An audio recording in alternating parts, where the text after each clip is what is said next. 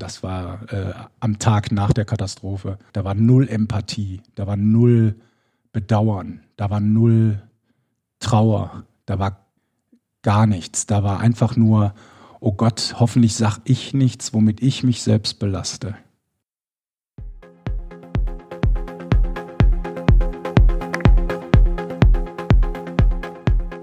Love Parade 2010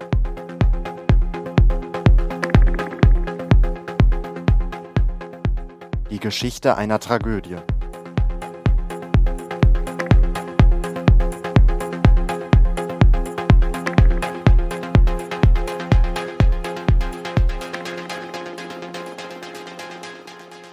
Am Tag nach der Love Parade findet eine Pressekonferenz statt. Es sprechen der damalige Oberbürgermeister der Stadt Adolf Sauerland, der Organisator der Love Parade Rainer Schaller, der Duisburger Sicherheitsdezernent Wolfgang Rabe und der Duisburger Polizeipräsident Detlef von Schmeling. Die JournalistInnen vor Ort konfrontieren sie mit Fragen. Auch zu den Sicherheitsbedenken, die es vorab gegeben haben soll. Wir haben die alle mitverfolgt. Also vor Ort war ein Kollege, aber wir haben es, die wurde ja live äh, übertragen und wir haben uns die alle angeguckt. Was war so dein Eindruck von dieser Pressekonferenz? Dass die von vorne bis hinten eine Katastrophe war. Also es hat sich äh, keiner von seiner menschlichen Seite gezeigt. Also alle, die wie sie da waren, waren so so sehr bemüht, eine Fassade aufrechtzuerhalten und sich irgendwie unangreifbar zu machen. Und das war, das war der, dem Tag, der Situation, den Opfern, den Angehörigen gegenüber so unwürdig, dass es körperlich wehgetan hat, dem zuzugucken. Auf eine Entschuldigung warten die Betroffenen und die Angehörigen der Opfer an diesem Tag vergeblich. Ich kann nur sagen, dass wir äh, sehr viele Leserbriefe in den Tagen danach bekommen haben und da stand Blamage und eine Schande für Duisburg. Das will unser Oberbürgermeister sein. Also die Menschen haben sofort gespürt, da ist jemand mit dieser Situation überfordert. Also ich kann mir das eigentlich nur so erklären, dass er, dass er da eigentlich auch so ein bisschen in so einer Schockstarre war. Ähm, weil so ist er eigentlich nicht. Also der äh, Sauerland war in der Zeit als äh, Oberbürgermeister, der ist so so ein hemdsärmeliger Mensch, der auf alle zugeht und äh, für jeden äh, ein offenes Ohr hat und eigentlich auch ein, äh, durchaus so eine gewisse Herzlichkeit und Wärme ausstrahlt. Und ähm, von dem Tag an, wo die, also am Tag nach der Love Parade, wo diese unselige Pressekonferenz war, von dem Tag an war der wie eingemauert. Also der hatte so eine, so eine Fassade aufgebaut. Was ihn da getrieben hat dazu, das weiß ich nicht, aber ähm, da war der eigentlich nicht mehr er selbst. Und ich, ich glaube, er hätte sich, sich und uns allen viel erspart, wenn das nicht passiert wäre. Ähm, und wenn er halt irgendwie einfach direkt schon gesagt hätte, dass es ihm, dass ihm das leid tut. Das macht Sauerland aber nicht.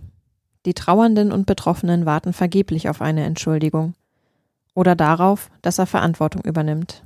Und es hätte in dem Moment jemand gebraucht, der versöhnende Worte, tröstende Worte gefunden hätte, der aber sich auch natürlich aus seiner Sicht positioniert und sagt, so, wir prüfen das, wir klären das. Aus meiner heutigen Sichtweise trifft uns keine Schuld, hätte er gerne sagen können. Fast ein Jahr dauert es, bis Sauerland eine Entschuldigung ausspricht. Die Entschuldigung des Oberbürgermeisters, die angebliche Entschuldigung, äh, man sieht es jetzt nicht, ich mache in Gedanken, äh, ich mache An- und Abführungszeichen in der Luft. Äh, diese Entschuldigung hatte das Wort kaum verdient. Er hat eine moralische Verantwortung äh, übernommen, aber auch selbst bei diesen Sätzen, die zumindest mal an die Angehörigen und die Betroffenen gerichtet, persönlich gerichtet waren, was er vorher nie gemacht hatte, selbst die waren immer getragen von dem Hintergedanken, ich muss es so formulieren, dass ich mir keinen juristischen Strick draus drehe. So. Also es war nicht aufrichtig, es war nicht authentisch, es war nicht ähm, überzeugend. Und es war, zu dem Zeitpunkt hatten die Menschen, an die sich die Entschuldigung hauptsächlich richten musste, nämlich die Angehörigen der Verstorbenen, die Hinterbliebenen und die Verletzten, die Traumatisierten, die hätten in dem Moment ein Jahr später schon lange zugemacht. Die, die waren emotional nicht mehr zu erreichen für Herrn Sauerland. Annette Karlscheuer und Thomas Richter aus der Lokalredaktion in Duisburg haben die Tage, Wochen und Monate nach der Love Parade-Tragödie als aufwühlend für die Stadt erlebt.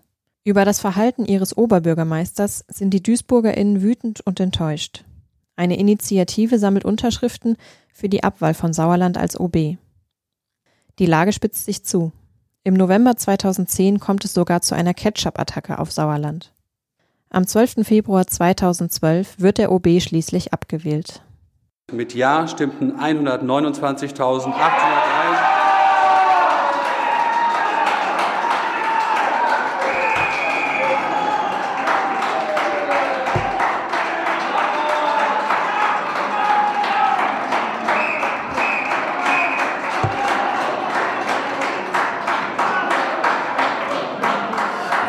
Rest der Zahl gerne noch mal vortragen. 129.833 Stimmen. Das sind 35,5 Prozent der Abstimmungsberechtigten. Mit Nein stimmten 21.557 Stimmen. Das sind 5,9 Prozent der Abstimmungsberechtigten. Der OB ist abgewählt. Sauerland hält seine letzte Rede im Duisburger Rathaus. Ich bedauere sehr, dass es bei dieser Abstimmung zu so einem Ergebnis gekommen ist. Ich war mir ziemlich sicher, dass bei den vielen Erfolgen, die wir in den letzten acht Jahren hier in Duisburg erzielt haben, das Abstimmungsergebnis anders sein wird. Zu meiner Amtszeit gehören viele, viele positive Ereignisse, aber eben auch die Love Parade. Damit werde ich, damit wird meine Amtszeit und damit wird die Stadt leben müssen. Ich darf Ihnen sagen, ich war gerne Oberbürgermeister dieser Stadt. Ich habe in den siebeneinhalb, acht Jahren dieses Amt mit Herzblut und Leidenschaft ausgeführt.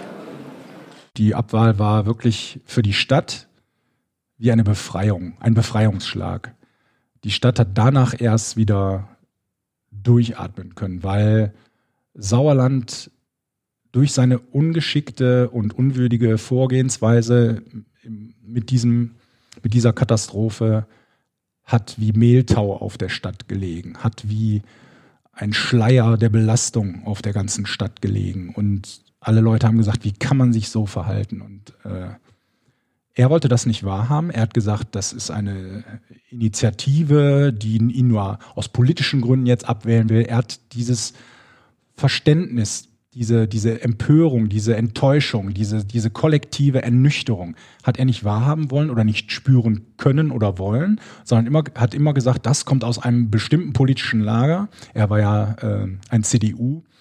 Oberbürgermeister und Duisburg war davor äh, jahrzehntelang äh, eine SPD-regierte äh, statt. Und seine Theorie war, die wollen hier nur einen unbequemen CDU-Oberbürgermeister auf diese Art und Weise entsorgen. Aber ähm, nach meinem Empfinden hatte das mit Parteipolitik 0,0 zu tun, sondern die Leute haben sich einfach nicht mehr von ihm vertreten gefühlt und haben gesagt, das soll nicht der Mann an unserer Spitze sein. Das darf nicht der erste Bürger dieser Stadt sein, der sich so unwürdig im schlimmstmöglichen Moment verhält.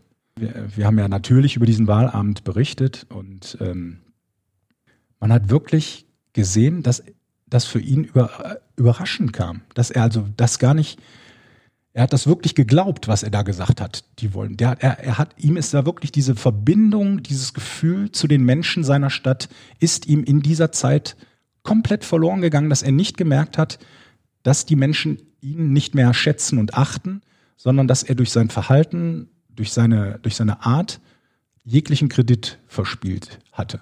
Und er hat das erst quasi, ist ihm das wirklich bewusst geworden, an dem Abend, als die Stimmen ausgezählt waren, hat er das dann schwarz auf weiß vor sich gehabt. Vorher wollte Adolf Sauerland das nicht akzeptieren und glauben und äh, war für ihn nicht vorstellbar, dass das so passieren würde.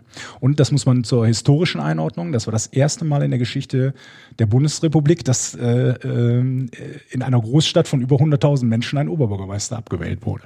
Es ist ein klares Ergebnis und es zeigt, wie unbeliebt sich Adolf Sauerland bei seinen BürgerInnen gemacht hat. Viele hätten ihn im Love Parade-Prozess auch gerne auf der Anklagebank gesehen. Auch wer angeklagt war, das waren meines Erachtens nach nicht die, die es verbeutelt hatten. So nimmt es Annette Tairi wahr, die Mutter der bei der Love Parade verstorbenen Katinka sondern äh, das waren die Großen natürlich, die das wollten. Das war die Politik, die unbedingt wollte, dass äh, die Love Parade stattfindet. Das war der Duisburger OB und der Rat, der komplette Rat. Es wurde mir auch erklärt, dass es nicht der OB alleine entscheidet, sondern der komplette Rat, der damals gearbeitet hat, hat entschieden, die Love Parade soll gemacht werden. Die haben dann irgendwann auch erfahren, wo und es war denen alle nicht klar, dass da Probleme äh, sein können. Also die leben irgendwo, was weiß ich wo, aber nicht in der Realität. Das fand ich echt schlimm. Und vielleicht arbeiten die heute noch, finde ich auch schlimm. Ja, weil sowas dürft, müsste eigentlich komplett zurücktreten sein. Das geht gar nicht. Also mir ist dieser Vorwurf natürlich ganz oft begegnet. Sagt Annette Karlscheuer. Sie hat in den vergangenen Jahren mit vielen Angehörigen und Betroffenen gesprochen. Und viele der Hinterbliebenen, mit denen ich gesprochen habe, die haben aus dem Grund ähm, auch den Prozess gar nicht verfolgt. Die sind gar nicht nach Düsseldorf gefahren, obwohl sie ja da hätten teilnehmen können. Die haben gesagt, also für mich ist das, ähm, ist das eine Farce. Ich, äh, dieser Prozess, der äh, hilft mir nicht und der verfolgt auch nicht die richtigen Leute. Ähm, für mich ist das insofern zu kurz gesprungen, als dass ähm, es einfach ein Unterschied ist, ob man ähm, eine keine Ahnung, eine Hochzeitsfeier ausrichtet, wo es einen Gastgeber gibt und einen Caterer und äh, vielleicht noch einen DJ und äh, dann halt irgendwie drei Leute äh, hat, die man verantwortlich machen kann für das Gelingen dieser Veranstaltung oder ob das halt eine Riesenveranstaltung ist, wo halt äh, so viele Menschen dran beteiligt sind, so viele Rädchen ineinander greifen. Ähm, dass es, dass da keiner irgendwie halt in der Gesamtverantwortung äh, so richtig äh, zu, zu greifen ist. Vielleicht ist es eine Lehre für die Zukunft, für solche Großveranstaltungen, dass man halt auch für solche äh, Festivals ähm, jemanden haben muss, der wirklich tatsächlich alle Fäden in der Hand hat und ähm, auf allen Ebenen immer überall Bescheid weiß. Aber für die Love Parade war es, glaube ich, so, da waren so viele Ämter und so viele ähm, einzelne äh, Verantwortliche mit im Boot. Und jeder von denen hat sicherlich irgendwann mal einen Punkt gehabt, wo er hätte sagen können oder müssen, das erscheint mir jetzt hier an dieser Stelle zu schlecht geplant, zu waghalsig, zu was auch immer. Ich habe Bedenken. Ähm, aber einzelne Rufer im Walde hört man dann halt bei so einer Menge von Verantwortlichen halt eben auch nicht. Vielleicht wäre es für, für manche einfacher gewesen, wenn man jetzt irgendwie äh, einen Buhmann gefunden hätte, aber ich glaube, ähm, das, den gibt es so nicht. Und die vielen, vielen, vielen Entscheidungen, die am Ende zu der Katastrophe geführt haben, die von so vielen Menschen getroffen wurden, jeder einzelne von denen ist halt einfach dann am Ende nicht justiziabel gewesen oder führte nur zu einer geringeren Schuld. Es saßen eben nicht die großen Namen da. Watz-Reporterin Annika Fischer war an vielen der Prozesstage dabei. Es saß nicht der Oberbürgermeister der Stadt Duisburg, Adolf Sauerland, da, den sie als die treibende Kraft äh, dahinter empfunden haben. Es saß nicht der Ordnungsdezernent da, der ja für die Sicherheit einer Veranstaltung verantwortlich ist und seine Leute auch nicht. Es saß nicht der Chef von Lopavent da, des Veranstalters, der das ganze Ding bezahlt hat und von dem wir ja auch wissen, dass er sehr darauf gedrungen hat, dass das alles nicht zu teuer wird. Äh, es saß nicht die Polizei da, der vorgeworfen wurde, falsch gehandelt oder gar nicht gehandelt zu haben. Es saß nicht die Feuerwehr da, die auch zum Sicherheitspersonal gehörte. Das war schon in den ganzen Jahren der Ermittlungen immer Kritikpunkt gewesen. Dass da jetzt Mitarbeiter des Veranstalters saßen, war für den juristischen Laien noch nachvollziehbar. Dass aber eben die Chefs da nicht saßen nicht und dass die Kollegen des Bauamts da saßen und nicht des Ordnungsamts war zumindest auch erstmal schwer zu verstehen. Nachdem ein erstes Gutachten vom Duisburger Landgericht nicht zugelassen worden war, verzögert sich der Prozessbeginn zunächst. Am 8. Dezember 2017 findet er dann aber statt. Wegen der vielen Beteiligten wird er in ein Messegebäude in Düsseldorf verlegt. Insgesamt sind angeklagt zehn Personen, davon sechs Mitarbeiter der Stadt Duisburg und vier Mitarbeiter des Veranstalters. Den Mitarbeitern des Veranstalters wird vorgeworfen, dass sie im Zusammenhang mit der Planung der Love Parade 2010 Fehler gemacht haben, insbesondere sicherheitsrelevante Fehler, die dazu geführt haben, dass das Zu- und Abgangssystem für die Besucher nicht hinreichend dimensioniert war. Drei Mitarbeitern der Stadt wird vorgeworfen, dass ihnen im Genehmigungsverfahren diese Fehler nicht aufgefallen sind. Den drei weiteren Angeklagten der Stadt wird vorgeworfen, dass sie die drei Planer nicht hinreichend beaufsichtigt haben. Die ersten Tage des Prozesses waren geprägt von Anträgen und noch mehr Anträgen und das war sehr dröge und da hat auch irgendwann mal das Gericht gesagt, jetzt müssen wir mal hier langsam zu Potte kommen. Das war zu erwarten, weil natürlich dieses Verjährungsdatum immer so ein bisschen dreute und man vorher schon die Befürchtung hatte, dass die Verteidiger versuchen würden, das Ganze in die Länge zu ziehen, damit am Ende kein Urteil gesprochen wird. Das hat sich aber relativ schnell gelegt und sich hin entwickelt zu einem konstruktiven Miteinander. Dann haben über Monate zunächst äh, Nebenkläger beziehungsweise Zeugen ausgesagt, die bei der Love Parade dabei gewesen waren ähm, und es mehr oder weniger verletzt überlebt haben. Zum Teil auch gar nicht verletzt, aber Zeugen, die zum Beispiel diese Videoaufnahmen beigesteuert haben, die private waren. Ähm, das wäre im Sinne der Aufklärung, haben viele äh, Beteiligte am Anfang gesagt, vielleicht gar nicht unbedingt nötig gewesen. Äh, außer dadurch, dass das ja die einzigen waren, die einen subjektiven Eindruck dieser Veranstaltung hatten. Die also sagen konnten, da lag ein Stein vor meinen Füßen oder da war ein Loch oder ich konnte diesen Zaun nicht erreichen oder da war Polizei oder da war keine Polizei. Insofern war das für die Kammer, glaube ich, doch recht wichtig, was die erzählten. Ich meine aber auch, äh, mich zu erinnern, dass der Vorsitzende Richter ausdrücklich gesagt hat, er möchte diesen Menschen auch das Forum geben, ihre Geschichte mal zu erzählen. Annette Tairi war da. Ja, zum Prozess ist, möchte ich gern sagen, dass für mich der Prozess äh, dafür da war, äh, um so zu klären, wieso kam es dazu, wieso haben die das alles eingezäunt, wieso konnten die das erlauben mit dem, mit dem Durchgang, also mit diesem Tunnel, mit diesem Zuweg, ja, wie war das geplant? Haben die da dran gedacht? Haben die nicht daran gedacht? Das war für mich so der Grund, zum Prozess zu gehen. Und ich war auch 20 Tage oben. Ich war also oft oben. So hat sie den Prozess und einzelne Zeugen wahrgenommen. Aber das ist rechtlich in Ordnung gewesen, juristisch in Ordnung gewesen. Die haben ja da ihre eigene Dinge. Und von daher konnte man damals äh, im Prozess auch da niemand einen Vorwurf machen. Die haben praktisch alle, wobei man es kaum glauben kann, richtig gehandelt. Also es ist wirklich Recht, heißt ja nicht Gerechtigkeit. Und die sind dermaßen, jeder auf seinem eigenen, also von der Stadt, jeder kümmert sich nur um seinen Part.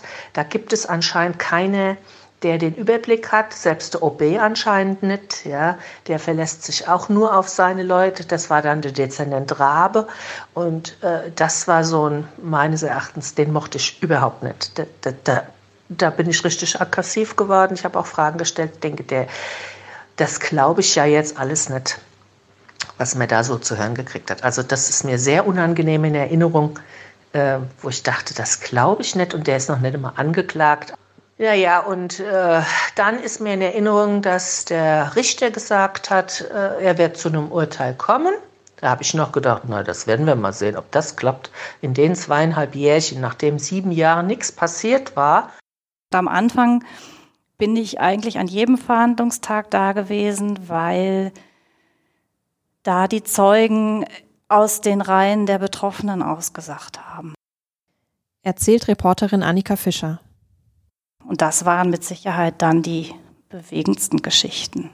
Hinterher war juristisch interessantes Zeug, aber das waren natürlich die Wochen, in denen erzählt wurde, was da passiert ist an dem Tag. Das war auch was, was mich persönlich auch manchmal an meine Grenzen gebracht hat. Ich habe schon viele Prozesse begleitet aber da kamen mehrere Sachen zusammen. Was mir vorher nicht klar war, ist, dass 2010 offenbar schon viele Menschen Handys hatten, mit denen sie Videos drehen konnten. Das heißt, es gab stundenlanges Videomaterial. Und nun hatten wir diese drei Leinwände in dem Saal und ein tolles, wahrscheinlich Dolby Surround, weiß ich nicht, System. Das heißt, wir haben Verhandlungstage lang auf diese Bildschirme gestarrt und haben in Überlebensgröße und mit allen noch durch Lautsprecher verstärkten Schreien Menschen sterben sehen. Das ist was, was auch gestandene Juristen in dem Saal zum Weinen gebracht hat. Und danach kamen dann erst diese prominenten Zeugen, also die Verantwortlichen, und dann ging es über die Führungsebenen von Polizei und Feuerwehr, beziehungsweise auch des Veranstalters, der hatte ja auch ganz viele Mitarbeiter, immer weiter nach unten in der Hierarchie. Und das war insofern spannend, als fast alle irgendwann in ihrem Vortrag an einem Punkt waren, wo es nicht mehr weiterging. Die mussten immer alle erstmal einen freien Vortrag halten, der war mehr oder weniger lang. Die einen haben ihre halbe Lebensgeschichte erzählt und die nächsten haben einfach nur gesagt, ich bin da zum Dienst gekommen und dann ist das und das passiert und dann war der Tag zu Ende. Und dann, dann wurde nachgefragt und die kamen immer wieder an den Punkt, wo die Stimme versagte, wo Tränen in die Augen traten, wo man nur noch verkrampfte Hände sah und wo es, wo es dann auch mit der Stimme nicht mehr weiterging, wo die dann sagten, und dann konnte ich nichts mehr machen. Und dann habe ich versucht zu helfen, aber es war zu spät. Und dann habe ich die Toten gesehen. Also gestandene Einsatzleiter, die viel erlebt haben, die an dem Punkt immer stockten. Ich habe auch irgendwann mal geschrieben, wie lange das gedauert hat, bis Tränen geflossen sind. Das war jedes Mal so, bis auf bei den ganz prominenten Zeugen. Da ist es nicht passiert. An den Tagen, an denen Adolf Sauerland, Rainer Schaller und der ehemalige Ordnungsdezernent Wolfgang Rabe als Zeugen aussagen, bekommt der Prozess noch einmal eine besondere Aufmerksamkeit. Zunächst im Mai 2018, als Adolf Sauerland aussagt. Es sind viele Leute gekommen, die vorher selten oder gar nicht da gewesen sind, weil sie den jetzt alle mal erleben wollten und weil es meines Wissens vorher auch keinen Kontakt gegeben hat. Ich weiß zumindest von äh, vielen Angehörigen, dass die sich das vielleicht auch gewünscht hätten, mal äh, eine persönliche Ansprache zu bekommen. Naja, für, zu Herrn Sauerland muss man jetzt wissen, der war ja äh, dann damals abgewählt worden von seiner Stadt als Oberbürgermeister, er trat also in der Öffentlichkeit eigentlich nicht mehr auf. Er erschien da an dem Tag, also was von den Beteiligten auf den Nebenklägerbänken erwartet worden ist, das äh, war, dass er sich jetzt vielleicht nicht gleich entschuldigt, aber dass er äh, was zu seiner Verantwortung sagt oder ein Wort des Mitgefühls. Das hat er nicht fertiggebracht. Er hat da gesessen und hat alle Fragen beantwortet, war einer der, derjenigen Zeugen, das war bei allen so, aber das ist bei ihm besonders aufgefallen, die sich eigentlich an nichts erinnern konnten. Ich habe, glaube ich, irgendwann mal in einem Text geschrieben, wie viele unterschiedliche Formulierungen in der deutschen Sprache es gibt für weiß ich nicht, kann ich mich nicht dran erinnern, habe ich keine Kenntnis von, habe ich noch nie gehört, äh, ist mir nicht erinnerlich, ist auch so eine schöne Formulierung. Da war Herr Sauerland ganz groß drin. Und zwar immer mit der Begründung, dass er damit ja überhaupt gar nichts zu tun hatte. Der Herr Zappater aus Spanien hat das mal so gesagt, was ist das für ein Oberbürgermeister, der nichts weiß über seine Stadt? In seiner Darstellung, ich will das gar nicht werten, ich habe da gesessen und ihm zugehört. In seiner Darstellung hatte er mit der Love Parade eigentlich nichts zu tun. Seine, sein häufigster Satz war, das macht meine Fachlichkeit. Das habe ich in meine Fachlichkeit weitergegeben. Und wenn ich das in meine Fachlichkeit weitergebe, dann habe ich da nichts mehr mit zu tun. Die Fachlichkeit, damit meinte er seine Dezernenten und seine Ämter, das Bauamt, das Ordnungsamt. Das war, als wäre er selbst nicht dabei gewesen, was im Übrigen auch so war, weil er an dem Morgen der Lafayette noch in Urlaub war. Er hatte damit nichts was zu tun und das hat die Angehörigen gerade fassungslos gemacht an dem Tag, dass er nicht mal in der Lage war, sich ihnen zuzuwenden und zu sagen, es tut mir leid, dass, ihre, dass sie ihre Kinder verloren haben. Irgendwas, nichts.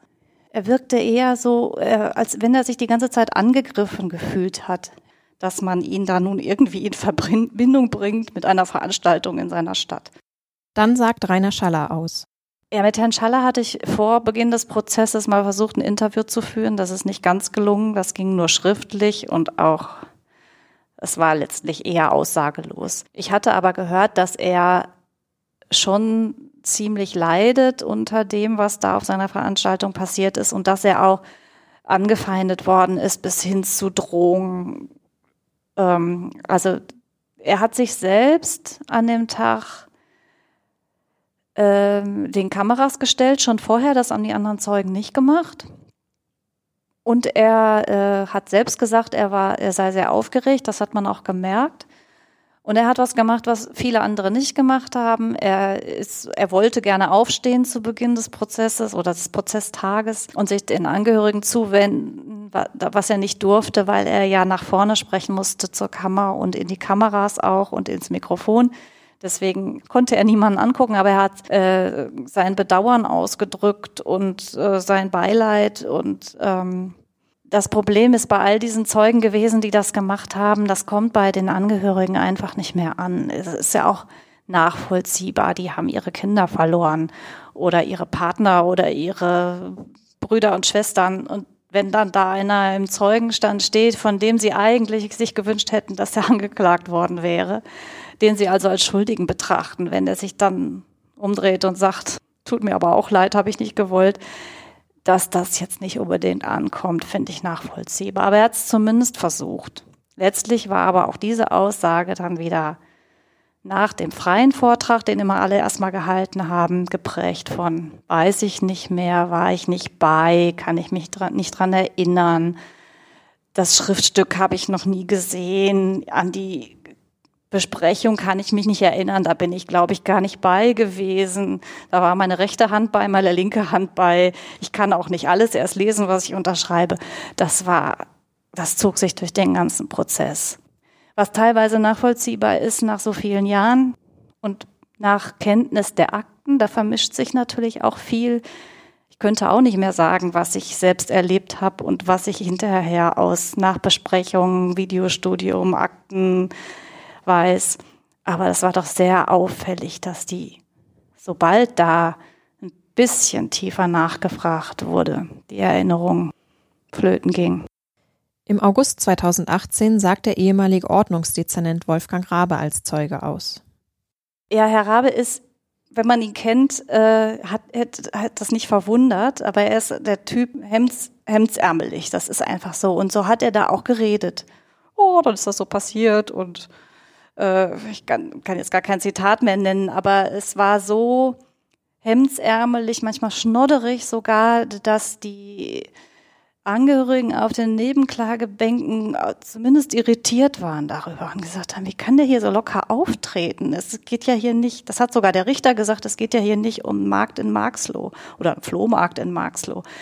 Ähm, also ich glaube, dessen Haltung war, dass er als Ordnungsdezernent mit dem Auftrag, diese Veranstaltung möglich zu machen, das auch probiert hat. Also die wollen das, also mache ich das jetzt möglich.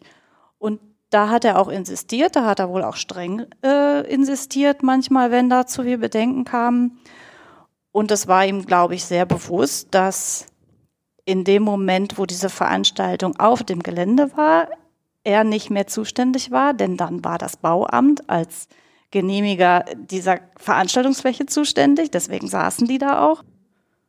Nur diese Art und Weise, wie er das erzählt hat, ist bei den Angehörigen nicht gut angekommen. Dass man allgemein darüber irritiert war, wie locker er über diesen Tag, über dieses Ereignis oder diese Geschichte, was er oft gesagt hat, sprach, als wäre das eine von vielen in seiner Amtszeit gewesen und nicht eben diese, auf der so viel schiefgegangen ist. Man hatte so ein bisschen den Eindruck, das ist jetzt eine Unterstellung, als würde er sich so ein bisschen ins Fäustchen lachen, dass sein Kollege da sitzt und nicht er. Aber alles, was dann in der Hierarchie darunter war, hatte diesen Punkt, wo diese ganze Hilflosigkeit so deutlich wurde. Ich wollte was tun und ich konnte nicht.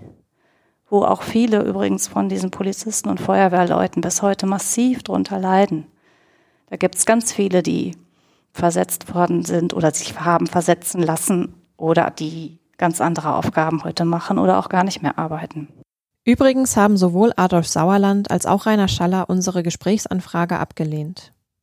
Zurück zum Prozess. Am 19. Februar 2019 verkündet das Gericht, dass das Verfahren gegen sieben von zehn Angeklagten eingestellt wird. Es gab auch für uns dann in der Berichterstattung im letzten Prozess ja nur noch ganz wenige Tage, an denen wir da gewesen sind. Das war dann zum Beispiel, als die ehemaligen Angeklagten als Zeugen dann aussagten. Die haben ja nie bis zum letzten Prozesstag auch nur ein einziges Wort gesagt. Müssen sie auch nicht. Aber sie haben auch von ihrem Schweigerecht auch vollumfänglich, wie der Jurist sagt, Gebrauch gemacht. Sodass als dann die endgültige Einstellung kam, die sich ja auch wieder über Wochen angekündigt hatte, kaum noch jemand da war. Es war noch von den Angehörigen eine einzige Mutter da, das war Frau Müller, die Mutter von Christian aus Hamm, die sich das fast immer zugetraut hat zu kommen, die aber auch immer gesagt hat über all die Zeit, ich habe keine Erwartungen mehr. Die hat am Ende auch nur gesagt, der Richter hat ja, oder die Kammer hat ja eigentlich nur die Scherben aufgefegt, die andere schon hinterlassen haben und ich habe hier nichts mehr erwartet. Die hat sich dann noch verabschiedet von allen. Ansonsten ist da gar keiner mehr gekommen. Das war, aus dem öffentlichen Interesse, aber auch schon lange weg. Und das war auch ein Grund für die Einstellung auch schon im Jahr zuvor, das heißt juristisch geringes öffentliches Interesse. Das hat den Angehörigen immer sehr wehgetan, das zu hören. Das ist äh, in diesem juristischen Paragraphen 153 Strafgesetzbuch ist das so festgelegt.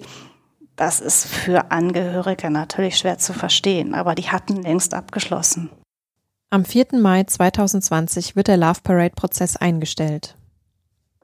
Und diese Einstellung letztendlich jetzt im Mai kam ja nach rund, rund 80 Verhandlungstagen in diesem letzten Jahr, die auch jetzt so furchtbar spannend nicht mehr waren, und nach einer langen Corona-Pause, so dass auch viele, die das vielleicht gerne gewollt hätten, gar nicht mehr anreisen konnten. Die Ausländer schon mal sowieso nicht, die durften zu dem Zeitpunkt gar nicht einreisen.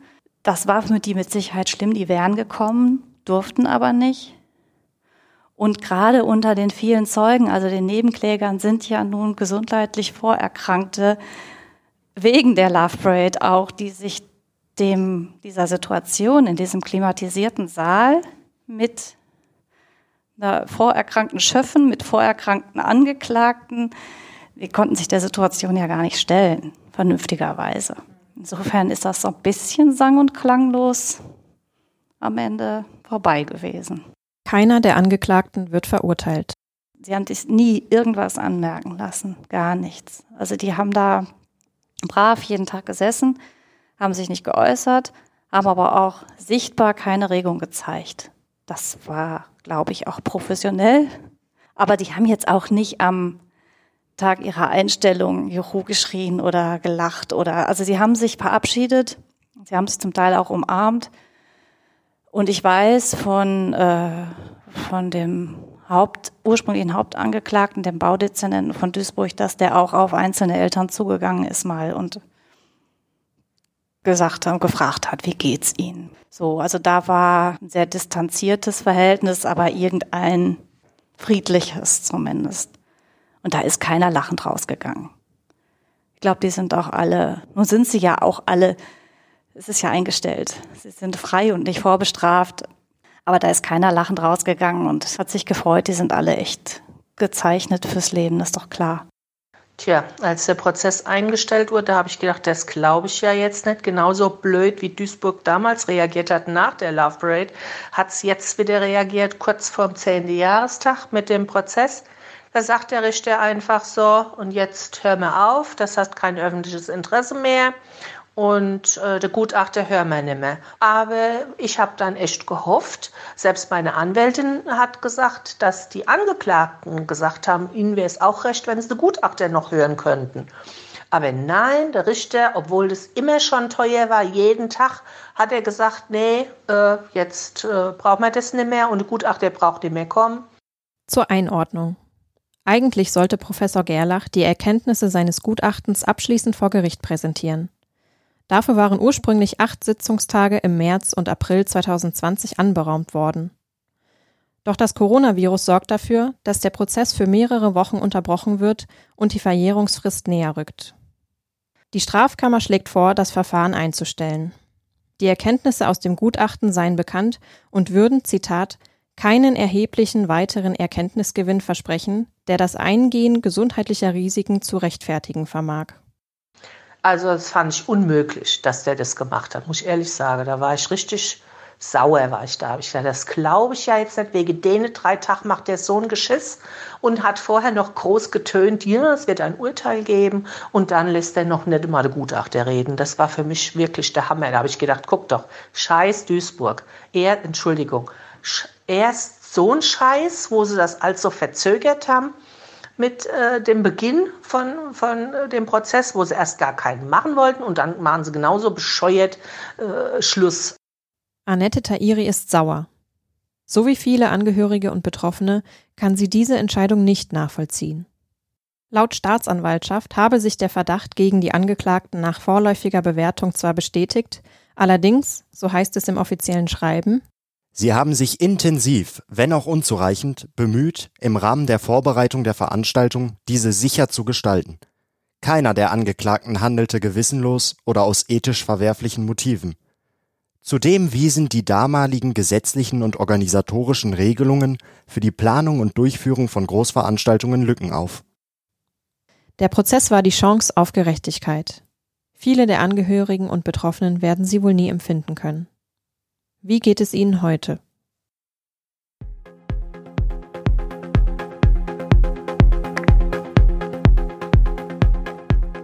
Love Parade 2010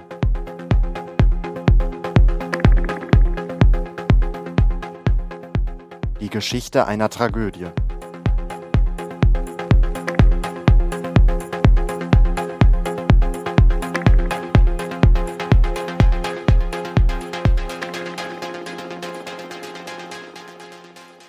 Ein Podcast der Funke Medien NRW. Es sprachen Theresa Langwald und Diego Tenore. Idee, Konzeption und Produktion Theresa Langwald und Nikolina Mischewitsch. Wir danken Annette Tairi, Patrick Michalski, Lisa Lipieski, Thomas Richter, Annette Karlscheuer, Annika Fischer, Professor Jürgen Gerlach, Dr. Motte und Jürgen Widera